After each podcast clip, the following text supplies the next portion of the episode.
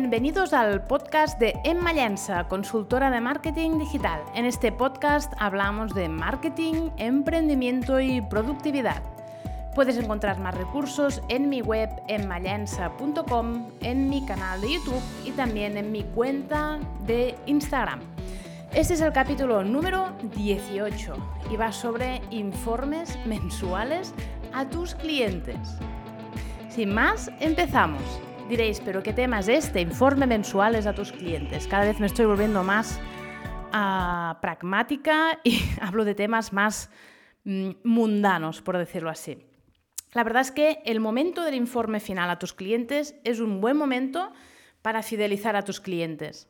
¿Por qué lo digo? Porque cuando tú haces tu informe final, no solo muestras lo que ha ocurrido durante el mes, por ejemplo, si es que haces informes mensuales, sino que además es el lugar, el informe final, donde, o sea, el informe mensual, perdón, donde puedes mmm, introducir ideas de mejora, donde puedes detectar fallos, puedes explicarle a tu cliente qué tipo de estrategias se pueden realizar durante el mes siguiente. Es decir, es un informe para mí que es vivo completamente.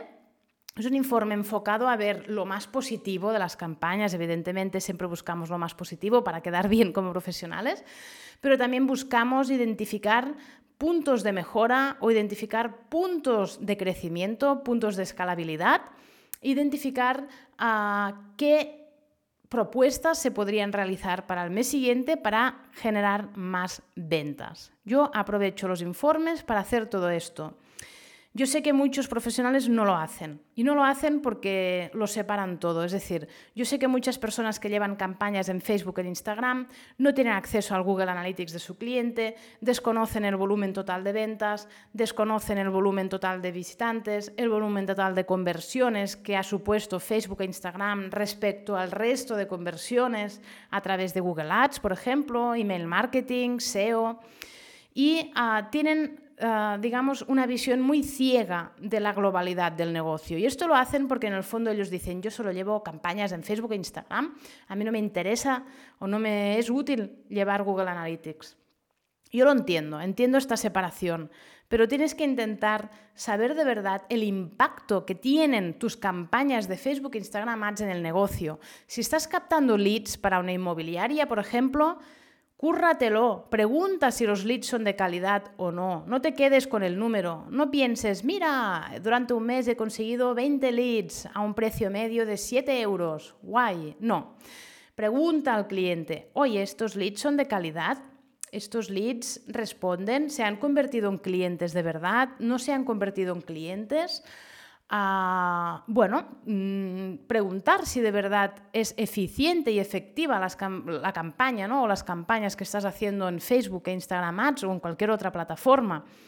Tienes que saber, como te he dicho, el impacto que tienen tus campañas en la situación global del negocio. Esto te va a permitir tomar decisiones inteligentes, te va a permitir saber si puedes incrementar o no la inversión publicitaria, te va a permitir identificar áreas, por ejemplo, decirle a tu cliente, yo te estoy consiguiendo compras a 7 euros y tu ticket medio es de 30. Quizás si consiguieras que este ticket medio subiera a 37, las campañas en Facebook Ads te saldrían más rentables. Es decir, todo ese tipo de conocimiento que uh, yo creo que el cliente te va a dar acceso si se lo pides, a mí siempre me han dado acceso, no tengo ningún problema, te va a permitir hacer informes más completos, uh, con información más específica de qué se puede mejorar y al final uh, esto te va a permitir también quedar mejor con el cliente y que el cliente fidelice más contigo, porque va a decir, esta persona me está dando una visión muy global,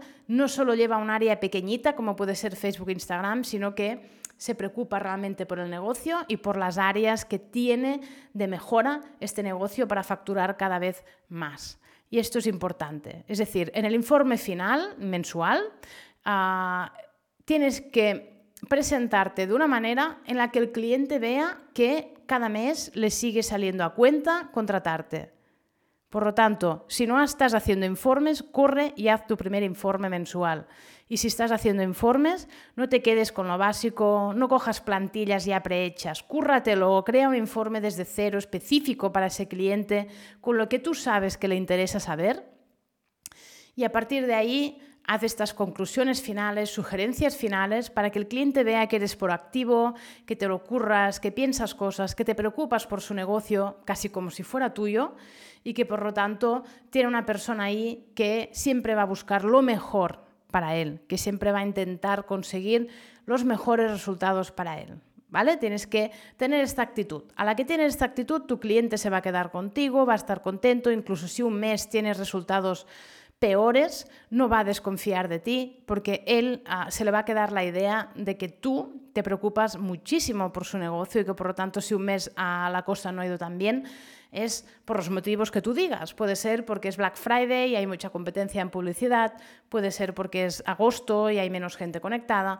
puede ser porque has iniciado un embudo de ventas nuevo para captar a más gente y acabar escalando y consiguiendo más ventas, pero en el primer mes esto se traduce en menos ventas y más inversión publicitaria, por lo tanto, menor ROAS.